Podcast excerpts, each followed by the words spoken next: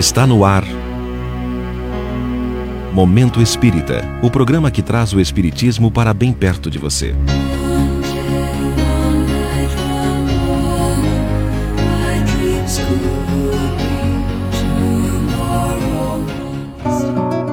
Sigamos o Bom Pastor.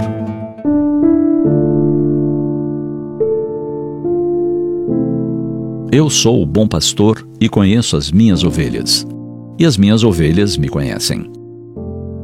Jesus se servia em seus discursos e em suas parábolas de analogias com situações presentes no meio social da época e do local em que viveu neste planeta, facilitando a compreensão das suas lições. A atividade do pastoreio era então comum e importante, uma das mais antigas profissões rurais em Israel. Por isso, os cuidados que os pastores tinham para com o rebanho eram bem conhecidos. Sabiam que o pastor ficava muito tempo com suas ovelhas, de dia guiando-as aos melhores lugares, à noite permanecendo com elas no aprisco. O pastor cuidava da alimentação, do acesso à água, da proteção e segurança. Dispensava cuidados aos animais doentes e feridos, bem como para as ovelhas prenhes e os recém-nascidos, além de fazer a tosquia do pelo duas vezes por ano. O pastor também defendia seu rebanho de presas ferozes, muitas vezes colocando sua própria vida em risco. Esse contato próximo e contínuo com as ovelhas permitia a formação de um laço afetivo entre elas e o seu pastor. O pastor amava suas ovelhas. Pesquisas científicas mais ou menos recentes comprovaram comportamentos das ovelhas que foram retratados no Evangelho. Por exemplo, elas têm um comportamento fortemente gregário e são animais dóceis. A separação do grupo pode gerar intenso estresse e até pânico para o animal. Outra conclusão dessas pesquisas é que as ovelhas são mais inteligentes do que se pensava.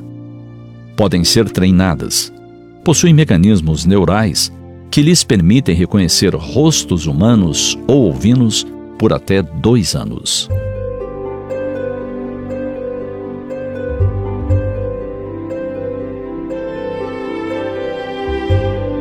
Muito interessante, portanto, que Jesus tenha se apresentado como pastor das nossas almas, ovelhas que o Pai lhe confiou.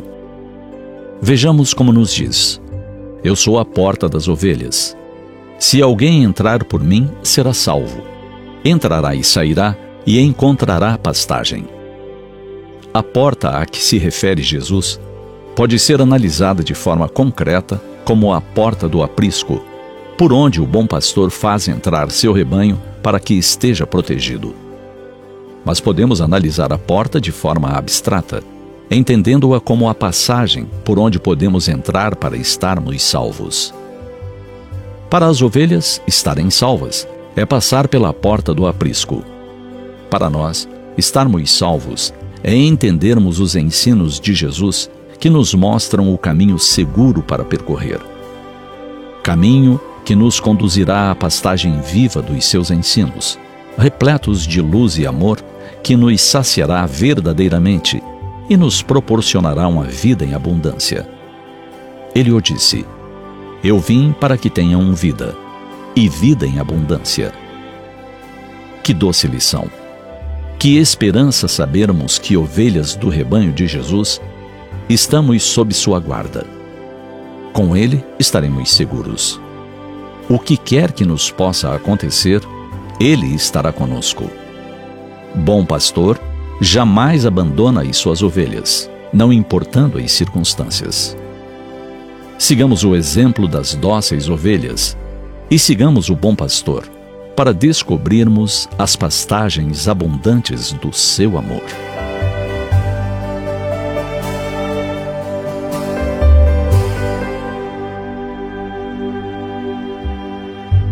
A Federação Espírita do Paraná comemora seus 119 anos no dia 24 de agosto, com a palestra do historiador espírita Luciano Klein Filho. Bezerra de Menezes, O Homem, Seu Tempo e Sua Missão. Agende-se 24 de agosto, 20 horas, no youtube.com barra canal